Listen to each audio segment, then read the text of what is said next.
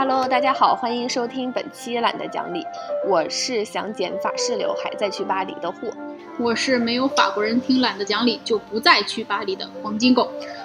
黄老师非常傲娇啊，已经把我们的播客做到国际化了，必须冲出亚洲，走向世界呀！这个还真是有可能，嗯，有可能，有可能实现。因为黄总之前其实就是去年吧，在巴黎其实待过一段时间。但是如果要真的有法国人听我们这期节目的话，可能还需要黄总做一个翻译。是吗？这个我法语可能达不到这个水平。那我们就这期先聊聊看。然后，其实你在巴黎待着的时候，正好是后来爆发了疫情，是吗？对我为什么说这期特别想聊巴黎？因为最近这段时间正好北京新增了几个新冠的病例嘛。然后我跟胡总其实也很久没见面了，就我们比较安全第一的待在各自的区域。但我自己一个人在家嘛，因为暑假期间，我就自己一个人待着的时候，就会比较多的时间用来回忆呀，或者想一些虚无缥缈、遥远的事。那我就难免会想到曾经相同的独处的这样的一个时间在巴黎，所以这一期就策划了巴黎。哦，感觉这一期非常有内容啊！黄总应该也会跟我们分享一些他在巴黎的经历。嗯，那那怎么 开始呢？那我现在这样问胡总吧，这个巴黎是什么的首都？巴黎是法国的首都呀。往大了说，还能往大？啊，主要是吧，哎，最近我那个又重新看了之前我很喜欢的一本书，就是本雅明写的，叫做呃巴黎十九世纪的首都。所以我的意思是往大了说，它可以是十九世纪的首都。先给大家简单介绍巴黎的这个城市的历史吧，非常简短。这个我是写了一段儿，我不知道这叫不叫 rap，反正是单押上。我们下面来有请胡总来给我们表演一下这个这段儿，我也不知道四不像的 rap。其实是之前黄总先发给我这么一段文字，我本来是以为是一首诗啊，我就按照诗的逻辑先给大家聊一下。古罗马时的西带岛，卡佩王朝铺了道，接着圣母院盖好，亨利四世把街道打扫，改建卢浮宫让废话多了。路易十四不只爱舞蹈，还在郊区把凡尔赛宫造，凯旋门也终于配了套。这什么玩意儿？什么玩意儿？如果大家 可以把这段话发在那个那个文文案里面，大家喜欢可以试一下，简直荒唐啊！这段是吧？但是就是别看这个很短啊，就其实我是想把巴黎城市历史的一些重要节点来融进去嘛。我给大家解释一下，第一句古罗马时的西带岛，因为西带岛也有翻译成西提岛的，北京好多家咖啡店还叫这个。嗯，呃，它是巴黎市中心塞纳河上的一座小岛嘛。巴黎最早就发源于这个岛屿上的一个原始的定居点。然后呢，就是说卡佩王朝铺了道，接着圣母院盖好，就是从十二世纪开始，这个卡佩王朝就在这个岛上。呃，铺设了街道，修筑了城墙，开始修建我们特别熟悉的巴黎圣母院。到十四世纪的时候，巴黎圣母院盖好了。然后第四五句呢，就是亨利四世把街道打扫，让改建卢浮宫，让绘画多了。十六世纪的时候，当时的这个新教国王亨利四世，他开始清理街道，修建了卢浮宫。然后六七句，路易十四不只爱舞蹈，还在郊区把凡尔赛宫建造。因为十七世纪七十年代的时候，就是。呃，路易十四呢，他把王宫搬出了巴黎，在郊区盖了凡尔赛宫。但是啊，就是巴黎本身这个城市还在继续的修建。于是呢，就最后一句，呃，凯旋门也终于配套。这个是当时的主政大臣科尔贝尔主持修建了凯旋门。对，嗯，这一看就是一个东北人写的 rap，中间铺了道，这句就尤其东北。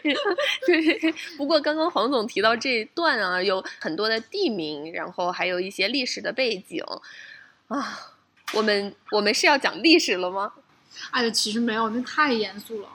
啊，怎么说呢？就这期吧，也不知道该怎么聊。你说聊一个城市，也不知道按什么线索。但是呢，因为我不是前面说最近在读这个本雅明的那本书嘛，嗯，然后本雅明呢，他创造了一个写作的方式，叫意象的蒙太奇。哎，我觉得特别好。哎，蒙太奇这有电影的手法了。对，就是这种，就是一种拼贴式的，然后碎片化的，想到哪儿聊哪儿。我给大家解释一下吧。就如果说，呃，一个比较专业的说法，就是这种什么叫意象蒙太奇，它是比较反对这种，呃，所谓的文明史的那种研究方式。就是比如说文明史嘛，一般就是把历史上的这个文明的成就罗列在一起。那他觉得这样的做法，其实他是对呃历史发展过程中各种繁琐的曲折和斗争的一种否定。所以呢，这个白雅明就借鉴了超现实主义中的一个概念叫拼贴，还有就是电影中的一个概念叫蒙太奇。然后就这刚刚我们谈到那本书，为什么说他说巴黎是十九世纪的首都？他就是把这个十九世纪呃当时就是第二帝国时期的巴黎有关的各种意象，呃其中的人啊，然后职业呀，呃建筑啊，所有这些意象，他把它们做了一个呃拼贴。然后呢，他认为他们背后是有一个隐秘的联系的。因为他们都在共同的一个时代当中呈现出来，所以说这样的拼贴可以还原一个时代的全貌。那我们俩，我觉得就基于我们的立场，呃，聊我们对巴黎的一些印象，起码还原出两个中国女孩在这样的一个时代对。呃，一万公里以外的这个城市的印象吧。对，其实黄总刚说到十九世纪的首都是巴黎，我觉得这个还挺特别的。就这里可以给大家提一个问题，就是说，如果你让你想象十九世纪的首都是哪个城市，你会觉得是哪个城市呢？其实巴黎还是比较有代表性的。对，或者说你如果觉得现在的首都是哪？如果说有一个有一个城市叫做二十一世纪的首都，嗯，觉得现在其实有很多城市在经济、政治和文化上面都还挺繁荣的，很难选嗯哪个是一个可以作为首都的代表。但是我个人心里是非常偏爱巴黎的，因为我觉得它很浪，可能很多人也对它有很多初步的印象嘛。比方说，现在提到巴黎，大家会想到啥？有可能会想到说那个，呃，张雨绮说追我的人都排队排到 巴黎了，对，然后也可能会想到一些，比方说关于巴黎电影，那嗯，其中比较有代表性的一个就是《天使爱美丽》，就是《天使爱美丽》，可能很多人都看过，就是讲一个小女孩叫。艾米丽，然后他从小其实童年就挺孤独的嘛，然后他妈妈好像呃也挺神经质的，后来就是在他面前死掉了，然后他爸爸是一个医生，然后小时候给他做那个呃体检，他很渴望得到父爱，所以每次爸爸给他检查的时候，他心都砰砰跳，对，爸爸就以为他是有心脏病，从小就没有让他去上。幼儿园，所以他从小就是很孤独，但是很纯粹这样长大的。在这个环境中，就是他有很多很多的奇思妙想。直到有一天，那个戴安娜王妃的去世，然后让他感觉到了人生的大不同。后来就开始了一段那个。帮助人的计划，其实那个艾米丽在电影里面就特别可爱，因为她有很多稀奇古怪的想法嘛。然后，比方说，我有一个就特别有共鸣，就是她把那个手，呃，插到装满豆子的那个袋里啊，然后 就感觉小时候，对，感觉小时候也会去超市逛超市，比方说有那个米，就很喜欢插进去，就非常解压。但她在那个里面也有很多奇怪的点，比方说在那个呃电影院看电影黑暗的时候。猛地回头看一下后面观众的反应，嗯，还有他最大的一个癖好，就看的时候就觉得很爽，是他用那个勺子勺子敲布丁上面的那个皮，就咔一声，就特特别微妙的那个点，很脆的那个焦糖壳。所以你在法国的时候，是不是也吃很多法式的这种甜品？感觉味道怎么样？齁甜，尤其是它的那个焦糖，对，哦，就是这个点，其实。就就像你刚才说，他因为那个女主艾米丽她工作的那个咖啡馆叫双风车咖啡馆，嗯，因为这个电影，它那也变成一个就游客的打卡之地。真的有这个咖啡馆？啊，是的，是的，而且里面就是挂满了艾美丽的各种电影的海报啊什么的，然后有很多人点那个艾美丽的同款套餐。哇，还可以这样？可以啊。好吃吗？就是甜，就很甜，但是他家做的我觉得还是算可以了。他家价格比较贵，就相对于正常的咖啡馆，旅游景区了，就是就是像他这种花神啊什么双走啊，都会比较贵一点。哦。哦，对，这几年其实国内的咖啡馆也挺多的嘛，包括就是我们之前和黄总去那个老赵咖啡馆，还有馒头汉子，我们还说哪天可以聊一下那个老赵，聊一下老赵，请老赵来聊一下。邀请，也希望老赵能听到我们这期节目啊。那就见了鬼了。但很多其实很多咖啡馆已经成为了那个城市地标嘛，就比方说。朋友们，年轻人都喜欢在那个咖啡馆见面啊、聊天什么的。嗯，但是我发现那个《天使爱美丽》里面有一个场景，就我印象挺深刻的，就是他有一个作家，就经常在那儿写作。他其实就提了一句，但是我感觉好像我不知道是不是我不清楚啊，就是。好像国外的那种咖啡馆是很多名人是喜欢在那边写作啊，就是社交的。对，是。然后那个就是周杰伦不是有首歌叫《告白气球》嘛？里面有句歌词说什么“塞纳河畔左岸的咖啡，我手一杯品尝你的美 ”，就是塞纳你这发了一段语音啊。不好意思，也不咱也不会唱呀，怎么办呀？然后确实像你说的，很多名人在之前就很喜欢在呃塞纳河左岸的这些咖啡馆。去写作呀，或者去交谈这种。然后周杰伦他特别喜欢去巴黎，呃，在留学生圈也不是什么秘密了，因为就经常会有人晒跟他偶遇的合影啊什么，这对，就还挺好玩的。然后就是他说的这个塞纳河左岸，其实就是塞纳河以南的地区嘛。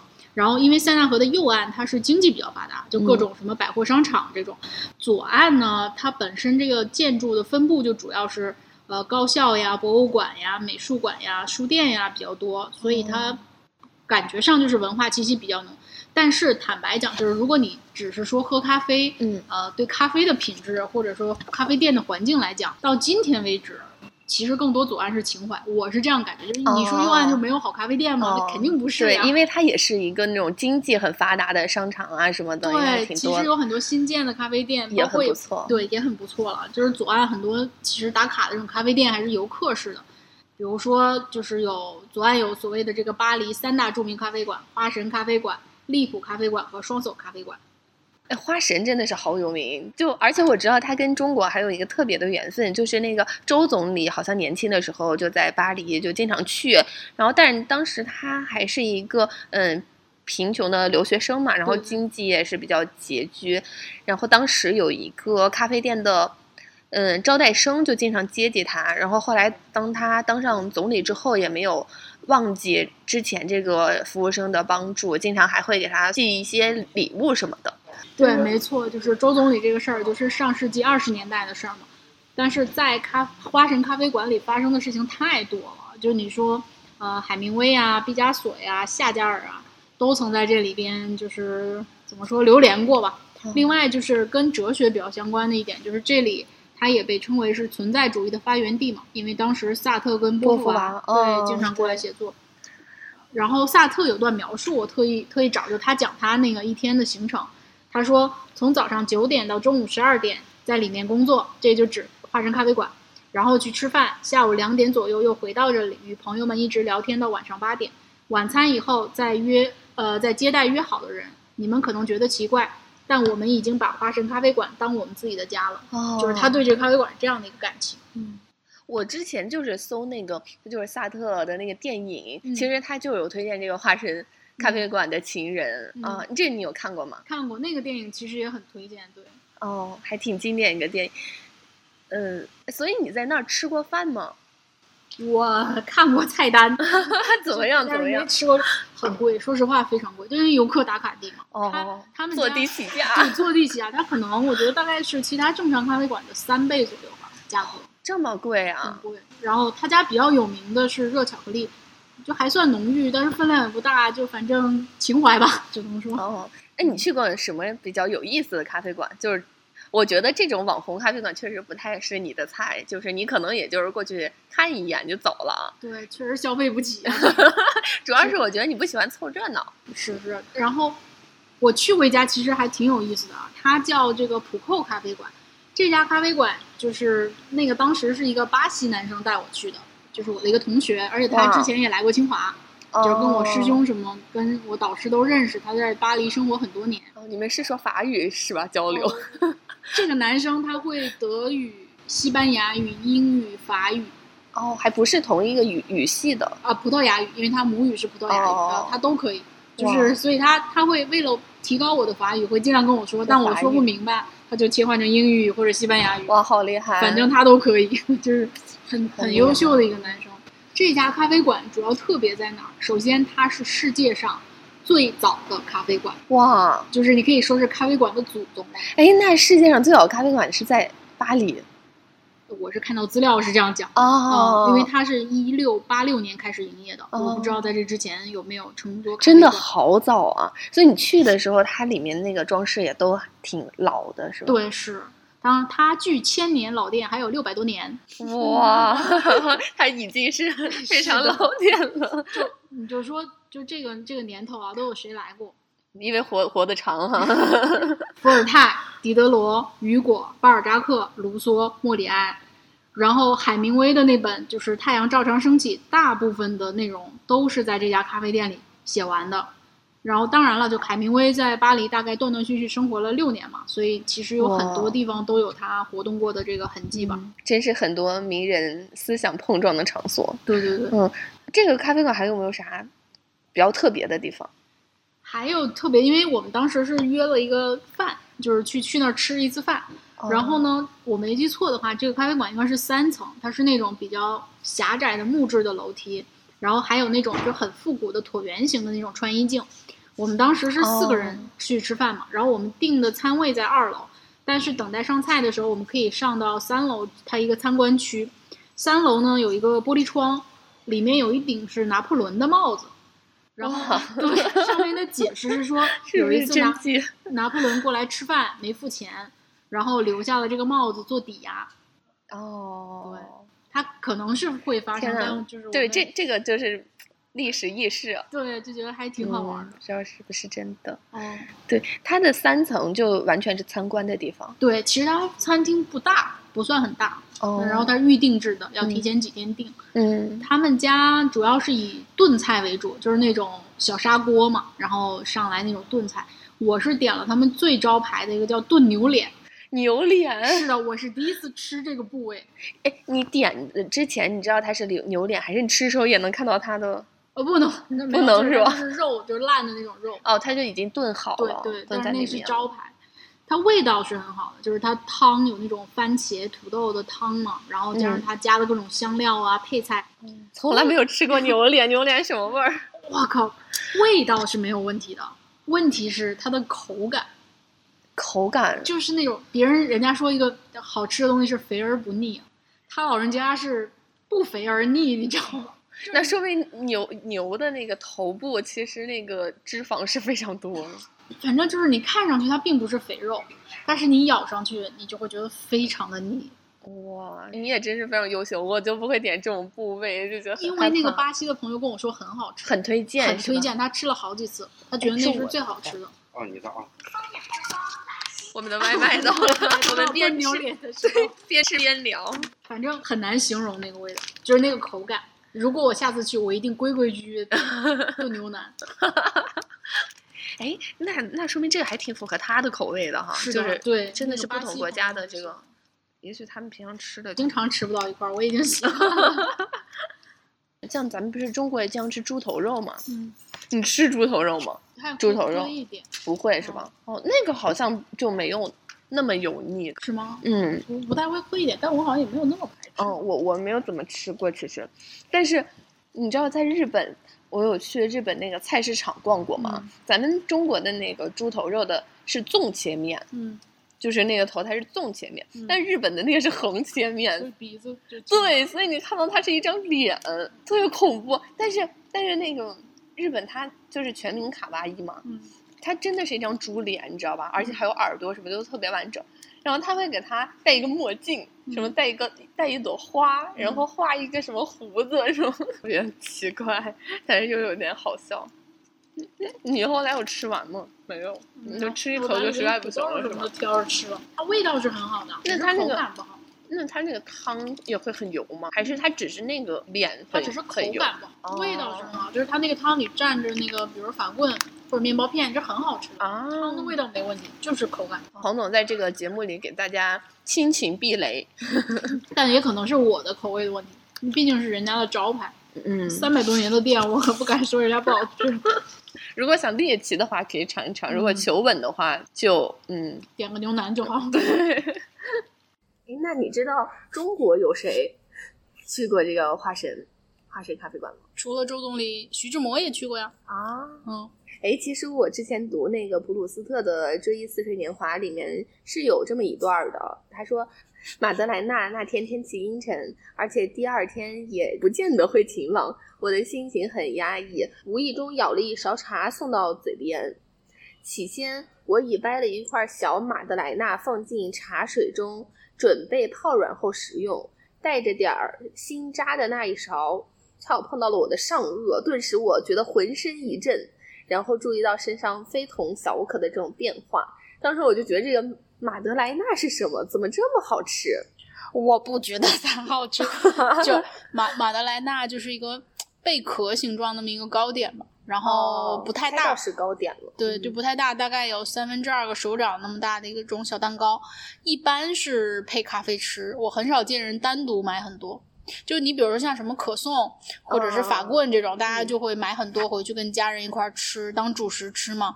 但是马德莱纳一般就是反正在咖啡馆点一杯美式或者意式，然后配一个。反正我是极少吃，因为真的太甜了。哦，哎，也不知道是不是我的刻板印象，反正我就觉得法国的甜品好像呃都。挺甜的，然后法国人也特别偏爱这种甜品，比方说，呃，可丽饼好像是比较出名的嘛。嗯。我前两天看到 B 站上有一个法国的小哥哥，然后操着不熟练的中文在教大家做可丽饼，但是可丽饼好像有甜有咸，是吗？对对对。哦，然后我反正我没有吃过，嗯，可丽饼没有吃过正宗的可丽饼嘛，但是我还挺喜欢吃可颂的。嗯。你喜欢吃可颂吗？可颂我也特别爱吃，可丽饼就一般会配苹果酒，然后那种气泡酒，觉得挺好喝的。但是可颂我只爱吃原味儿的。就我不爱吃那种外边有什么巧克力，对，或者里面有果酱的什么之类的。对，然后也是到巴黎那一年，我才对可颂有了更多的一个了解。因为巴黎每年它会有一个可颂大赛，就是 对，就专门是吃可颂吗？就是专门评比各家面包店做的可颂。哦，但是是就等于是一个很大的规模，就是全市全市的这种可颂。哇，这么神奇！非常神奇。但是我不知道评比标准，但是呢，就是。呃，在美食攻略上，比如你搜当地的，相当于咱们大众点评的那种软件上，它会告诉你，就是这，比如说二零一四年、二零一五年，它的可颂冠军是哪家店，你可以去吃。哦，这个有点像那个大众点评哪家汉堡的什么东城区 Top One 什么类似这种。对，但他那个 Top One 是就是他自己可能软件评的，这个是比较官方的那种。而且而且很难想象，就是有可颂大赛，就感觉很像是我们办的一个全国范围内的蛋挞大赛。对，是也还有法棍大赛，也有也有法棍大赛，也有哇，真的不愧是这种甜品的这个，就很浪漫，是不是？对，我去过几家。就是去过某几年的这种可冠军，因为它不是同一家店，就每年可能还换的那种。然后其实我后来才知道，就是我们一般评价一个好的可颂，有很多很专业的评价标准。嗯，比如说它的外皮的不是有卷吗？它那个卷必须层次非常分明。不能粘在一块儿，这是给我们看科 科对，然后一个好的可颂的口感是你咬下去表皮是酥的，但是呢，吃到里面的那个面它是带一点湿润的软的感觉，它有湿湿的那个感觉，很松软的口感。还有一个特别重要的评价标准就是那个断口。嗯，什么是断口？就是就是你把可颂从中间切开，不是有横截面吗？那个里面你可以看到这个可颂横截面上的气孔。就是蜂窝状的一个个小气孔，然后这个气孔它是不是均匀，是不是足够多？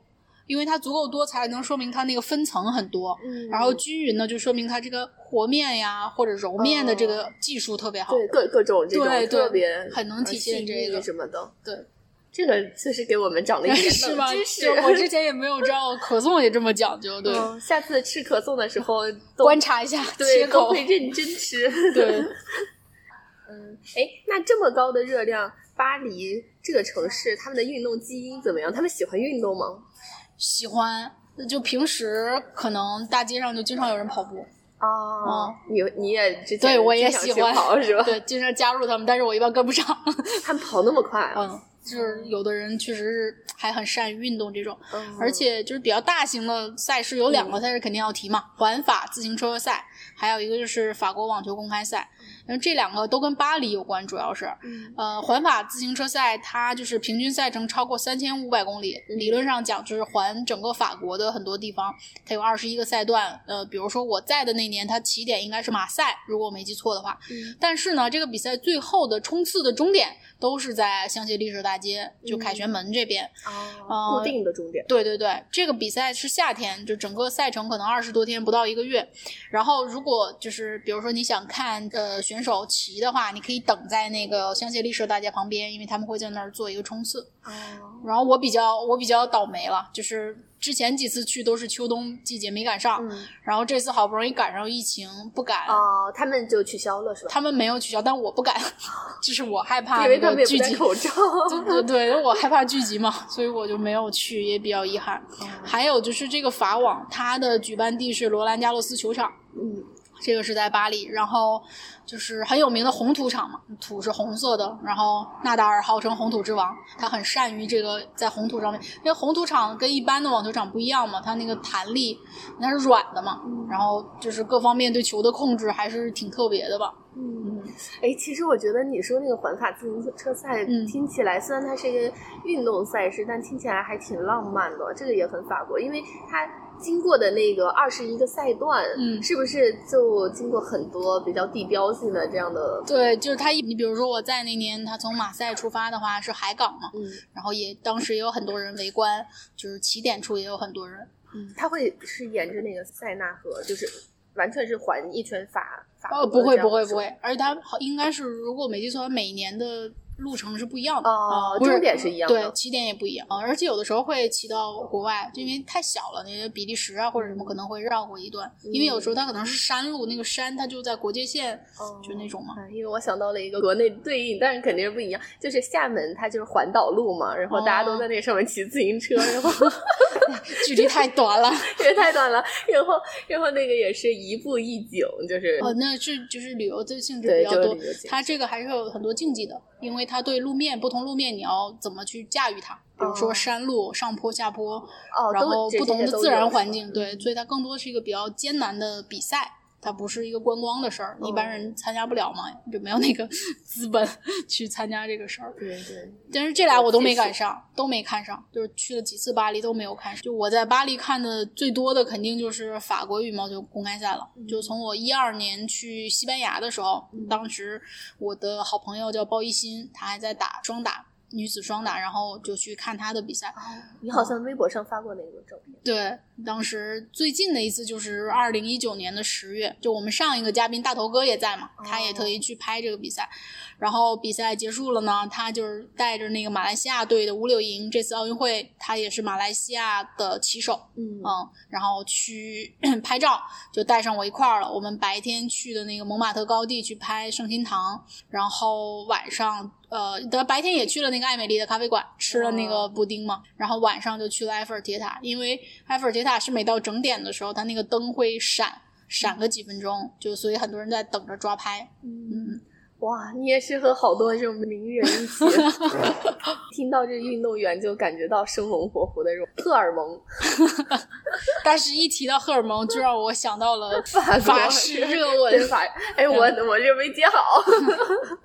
分享一下，有经历吗？我胡总没有，没有，没有，没有，没有。那就分享一句跟文有关的话吧，就是一组特别流行的话，Coco Chanel 跟别人的一组对话。别人问他应该在何处撒香水，他说：“只要是你想被亲吻的地方嘛。”哇，好浪漫。是，然后还有一句话，我自己非常非常喜欢，就是冯骥才在呃《巴黎艺术至上》中的一段描写，就是他说：“一对年轻人走到大街中间。”忽然紧紧相拥，热吻起来。来往的车辆全部都不按喇叭，而是鱼贯地绕过他们而前行。热吻中，情人脚下的土地永远是巴黎街心的安全岛。哇，旁若无人的停！我想在这儿说停，各位，我就是说这句话虽然不不不，这句话虽然听起来我很喜欢，但是它只是把用一个场景把巴黎的这种抽象的浪漫具象化。对，里面有这个当事人的任性，对吧？你站在街街中间接吻，你不任性吗？也有他说旁观者的纵容，就是说大家。停下来，纵容这种，对，呃，但是我想说，这个只是文学作品当中的，我建议大家还是不要当真，因为我认为啊，不管在世界上任何的首都或者说城市，即便是巴黎，那也是 道路千万条，安全第一条。站在马路中间接吻这种事儿，第一少干，第二不是每个巴黎的司机都真的会停下来给你让路，交警小黄上这线了。不要有这种幻想，这个比较荒谬。但是你可以理解他想表达的那种浪漫了。嗯对，但是他们还是可以热吻很长时间的。对对对，你站家里热吻没关系，别站马路中间热吻，好吧？别下次站在角落里。对，你喜欢喷香水吗？其实我因为我也是个很糙的人嘛，所以嗯。我就是重要场合或者是参加一些活动的话嗯。会呃喷一下。但是我之前有看过我 follow 的一个博主，嗯。呃是个男性啊，他嗯。就有说到说，呃如果不喷香水就感觉自己在裸奔，嗯。就是说他一一定这是一个标配，就是嗯。一个现代人出门的必备的方式。嗯。嗯，我其实嗯不太喜欢特别浓郁的呃香型啊，我我之前是比较喜欢那个就是呃宝格丽的有一款男香，嗯就是它是有一种淡淡的味道，这种我就我就挺喜欢的。嗯，我是不太喷香水的。嗯，我也觉得你很香因为我的鼻子很敏感，哦，就我包括对食物什么的，我都是嗯先从鼻子感知的。嗯所以香水这种就完全异于周围环境的一种味道，对我来说是比较刺激的。不管它是哪个香型的，嗯就不是很习惯吧。但是就是刚刚我谈的那个话，不是香奈儿的香水嘛？就它那种香水一般我们叫商业香嘛，就像、啊对对对对宝格丽啊或者是就比较容易量产。然后它的好处就是像参加活动，但是留香的时间比较长，你不会一会儿就没了，你可能需要商务社交这种。对，但是就好多法国朋友可能他们会带我去逛一下他们自己比较喜欢的那种就是沙龙香，嗯，是一些比较小众的，就是法法国的品牌。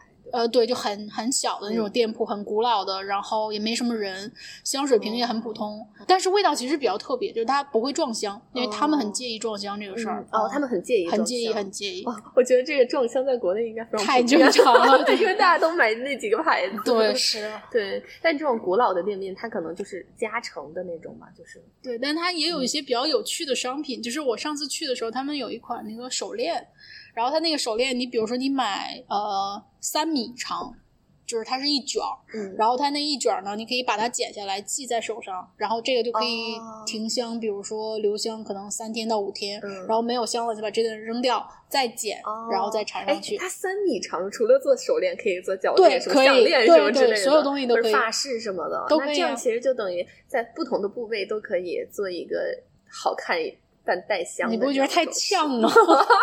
你不是觉得满哪儿都是香味儿？啊，那不用全身嘛，就是比方说我我想在头发上，我就可以对对，搭一下它其实就是带香的绳，啊，很特别的一个东西，挺贵的，反正挺贵的 啊，还是挺贵的还是挺贵的。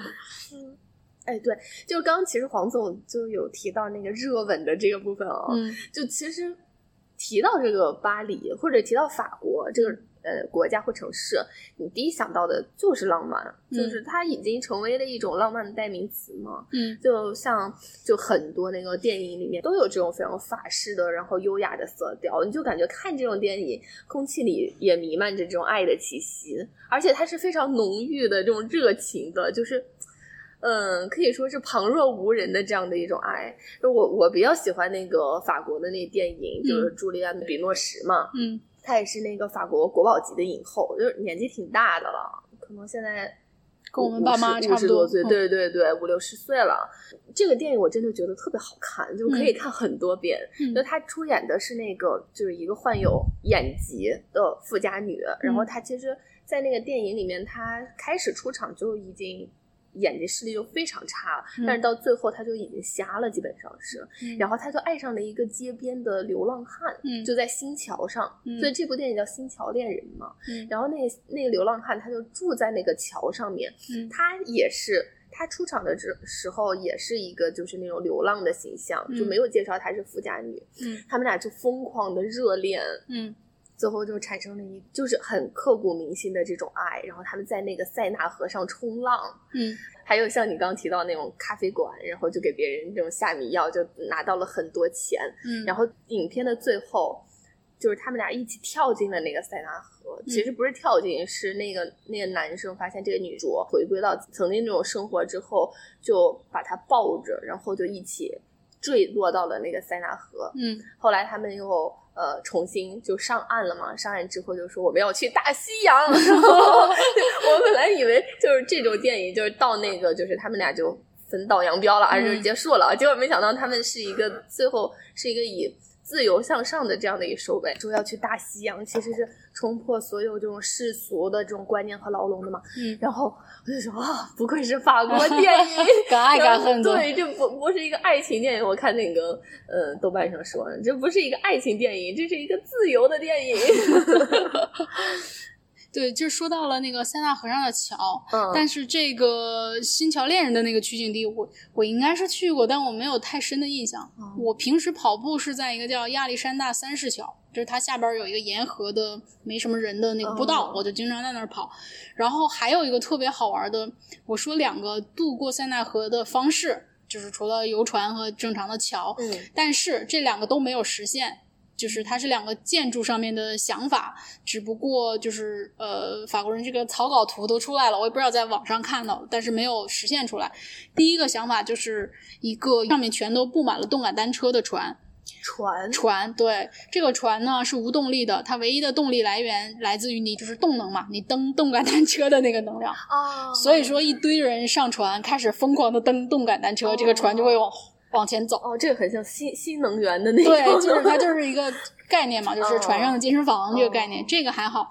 第二个就更逗了，它是在塞纳河上面搭一个蹦蹦床的桥，哇，这个好好，对，这个好，充气的那种，然后你跳过去，大家都是穿着鞋啪啪啪跳过桥去，它是充气的那种桥。所以它是就是就是一个桥，然后横跨塞纳河，呃，首先它只是一个概念图，它啊并没有实现，实现因为哦这个不太容易实现。确实就是它那个建筑上面，对它那个河毕竟的宽度不是说一个小水沟啊，你这东西它的材料啊各方面，而且承重，如果那么多人一块儿跳的话，嗯，就但是你能感觉到法国人的这个想象力，对对吧？就是他这个想象力比较重要艾。美丽，你就觉得哇，他们就是特别可爱、活泼和跳跃的。对，是这个想象力比较好玩儿，而且它确实是有那个呃船上的电影院，这个我是当时我报名，但是没没被选中，就是在抽签儿似的。就是在那个船上面看电影，对，两个人一艘小船，对两个人一艘小船，然后一堆人，十到一百艘船，然后一个盖一个的去看那个前面有个大屏幕会放电影。哇，真好浪漫！对呼吁呼吁，就是北京这种 浪漫什么沙漠啊，也多多来一点这种，就会啊什么的，都有一些更好玩的场景。对对对，这个嗯还挺法国的那个浪漫电影有很多了，比方说还有那个《爱在三部曲》嘛，嗯这个也是非常经典的啊，嗯就是那一个美国男孩儿，然后不是爱上了一个法国女孩儿的故事吗？其实他们就算一见钟情了。对，你就是说这这个，但那电影我一般啊，这不是我的菜，是其实我也一般，对，就是 我喜欢新桥我喜欢新桥恋人这种非常热烈的 哎，就是两小无猜那种，就啊，是水泥里面、那个我也挺喜欢的嗯。，但是你刚刚提到一个词，我一定要捕捉一下啊，叫一见钟情，就是嗯叫什么 love at first sight，嗯这是非常快乐一件事儿嘛。但是我要顺着这个说另外一种叫 love at last sight，就中文会翻译成最后一瞥之恋。啊，这什么意思呢？就是听就挺哲对学的。，是的，我们就聊了很多巴黎嘛，然后我们 call back 一下，就是前面说到的十九世纪的巴黎，一见钟情，咱都懂对吧？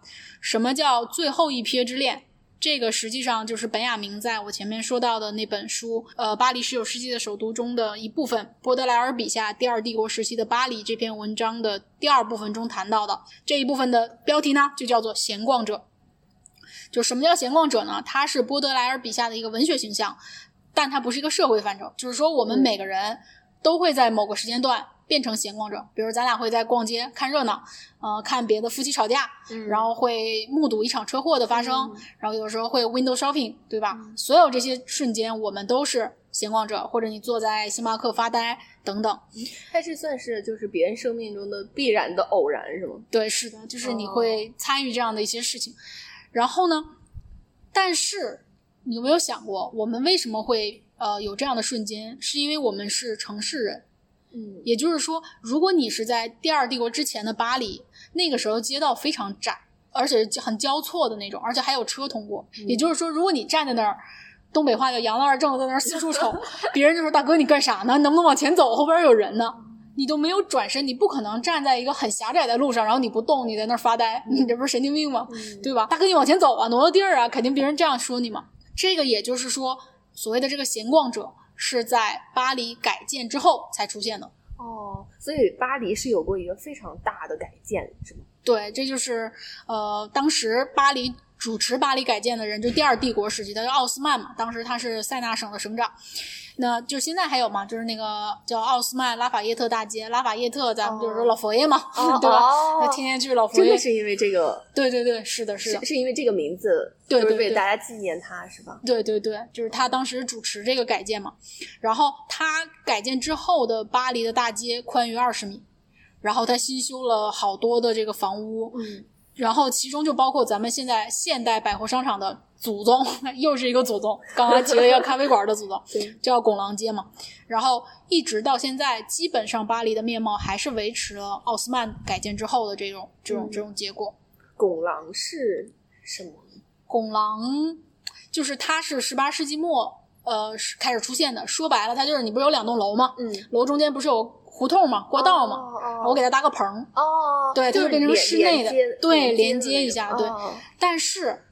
它要让对连接上之后，你两边再分布一些商店、咖啡馆，嗯就大家可以买买东西什么。嗯但是它在建筑上非常有地位跟有意义，就是因为它体现了当时的工业成就。首先，那个时候没有什么建筑是用钢铁来建造的；第二，没有什么用大量的使用玻璃这种材料，它在材料上面是极其大的创新。哦对，然后还有第三，就是它是最早使用气灯作为照明手段的。哦这样的时候，因为有了这样的拱廊，因为拱廊它并不是作为一个单纯通行的那么一个通道嘛，它可以两边有店铺嘛，你就可以逛嘛，哦对吧？你可以坐在那儿喝咖其实现。在好像北京也有这种，就是商场像步行街是那种，对吗？呃，是不是那个意思啊？就是比方说这这两边是那个商场，然后中间有一个对连接的，相当于啊、那这个其实大家应该挺有画面感的，对就是就是两两个，然后中间可以驻留，然后也可以在那边待着。对，就闲逛嘛。哦，闲逛，对对，这个时候你在那儿干嘛？人家也不会催你快啊点走。对，因为空间其实是等于是更更大的拓展。对，而且那个地方就是给你干这个事儿，哦它不像说咱们走路，就是说你得往前走，你别挡着别人。嗯，它那地儿就是给你发呆用的嘛。嗯所以说，这个在这种情况下，你就会跟别人擦肩而过。嗯，你每天会擦肩而过很多人，你就容易出现这种最后一瞥之恋。对我给大家读一首就是波德莱尔诗，叫《给一位交臂而过的妇女》，当然是最后的一小段啊。电光一闪，随后是黑夜，用你的一瞥，突然使我如获重生，重生的消逝的丽人。难道除了在来世，就不能再见到你？去了，远了，太迟了，也许永远不可能，因为今后的我们彼此都行踪不明。尽管你已经知道我曾对你钟情，就对这段话，本雅明有一句非常著名的评论：城市居民的快乐，与其说在于一见钟情，不如说是在于最后一瞥之恋。因为你一见钟情完了，就像你说那部电影，嗯你们俩还可以有后续嘛？对你可以认识嘛？对吧？爱在二，爱在爱在对，没错，你们可以 永远的玩下去长长。思念，对嗯，但是最后一瞥之后就没有了，啊你们只是擦肩而过一个。短暂的浪漫。对，他就是他留下的不是美好，而更多的是遗憾。我也会经常有这种，就是你可能擦肩而过，你就觉得他好帅，或对者他穿那衣服很吸引我。对对对，其实可嗯能就是很短暂的某一个点，你你都说不上来为什么，因为嗯你也不了解他，嗯但是就那样才能留下一个非常呃美好的遗憾。嗯，这是城市人之间才能发生的事。如果你说你街坊，你那些人你全都熟，嗯。就不存在这个问题嘛。对对对，哎，其实我呃，就是今天也是看到那个就是《新桥恋人》嗯它里面提到我我因为我没有看过那个波特兰尔嘛，嗯。然后但是有一个书评，嗯，他说呃这就是波特莱尔所说的现代性，它是具有嗯偶然性的。对对对，是。就说回到这个波德莱尔和本雅明，因为本雅明这本书，它主要就是在评论这个波德莱尔笔下的这个巴黎嘛。嗯为什么就是今天选了这样一个书作为一个串联？一个原因是我真的很喜欢这个题目，主题来了，对，真的很喜欢这个题目。再一个就是我特别要跟大家讲，就是我怕产生一个误解，就是大家以为这个标题是在赞美巴黎或者赞美这样一个城市化，其实并不是的。你说巴黎十九世纪的首都对对，它并不是的。实际上，就是本雅明在三五年、三九年提纲以及评价波德莱尔笔下巴黎的这个时候，他可不是一种赞美的态度。大家就格外强调一下，不要给这个就是不太了解他的朋友造成一些误导。他在本雅明他在一九三九年提纲的导言中呢，对他整个对于巴黎的研究做出过一个说明，而且其实怎么说，后来因为本雅明是自杀的嘛，嗯那他当时其实是呃有很多机会离开巴黎。他为什么一直待在巴黎？有一个原因就是他的这个这个研究巴黎的计划至死都没有完成。呃，某种程度上说，他对巴黎的研究贯穿了他整个的后半生，而且他把这项计划叫做国家大计，是他认为他最重要的一个研究吧。所以说，他通过这样研究这样一个现代化的巴黎，他想表达的是，他认为是文明物化的一个结果。所以他？他认为，就是因为当时基于新的经济和嗯新的技术，创造了这些创造物，他造出了一个幻境的世界。也就是说，刚刚我们讲到的，比如说拱廊，嗯还有世界博览会，就是像埃菲尔铁塔，就是世界博览会遗留下来的嘛。嗯所有这些东西，在本雅明看来都是资本主义的幻境，它早晚都会破灭的。就是十九世纪所谓的这些所有我们现在认为的辉煌盛世，它都是浮华，最后都会毁灭。这是因为本雅明，首先本雅明是个犹太人，嗯而且他是一个左翼的知识分子，他有他的立场，他会对资本或者对这样的现代性有这样的一个批判。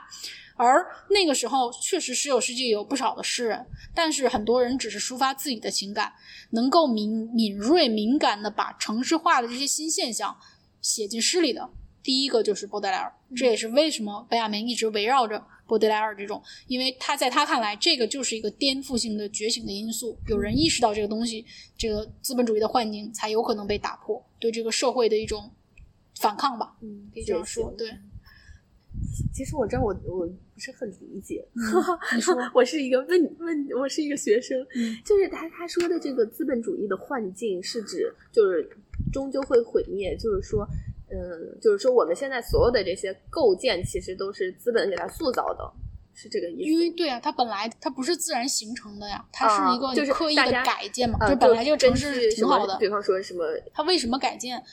它改建有很多，它一是这样的，比如说咱们说小国寡民，或者是你很嗯正常的一个日常的生活，它不利于资本主义的发展。因为嗯我不把商店开到你眼前，你不买东西，你意识不到你自己要啊买东西，是这是第一。第二是积累战，就是当时呃有很多反抗的因素，因为它那个街垒不是改造时间不是很狭窄嘛，嗯所以它两边，比如说咱们俩聚到一个咖啡馆，然后一一山呼，就一堆人啪拿着就是那个那个什么，就蒙马特高地就一堆大炮，嗯就可以对着城市直接开火，就是很容易造成街垒战。当时有几百次街垒战，就一传一堆人就暴动了。嗯所以说这时候不利于警察的介入，因为那个太狭窄了，所以大家很容易反抗。那作为政府，你要怎么办？我把路全给你拓宽，两边建筑修的一模一样，嗯这个时候你没法暴动了。嗯因为我的警察很容易进来阻止你，然后我两边建筑都是统一的，我的布局全部你都在我的掌控范围内，因为它不复杂，嗯一旦它规整了，我就好管理你了。嗯所有事情都是这样。嗯如果你的道路很交错复杂，你就像那种为什么野人一打仗能赢，它有啊地形优势，你都不知道哎这这。想起来那个就是八路军什么的，对啊他都就是会找一些隐蔽的、错综复杂的这种。你连那个像巴黎下水系统非常发达，哦我往下水道一钻，嗯你根本找不着我。嗯，它这也是历史最后造就的。对啊，所以嗯它既是政治的控制，然后经济为了资本主义的发展，造成了这些一大堆。世界博览会为什么一定要办这个东西呢？他就认为，为什么要建埃菲尔铁塔呢？嗯就是为了彰显工业化嘛。而且他最反对的奥斯曼有一个统一性，就是他要求两边楼是一模一样的长的。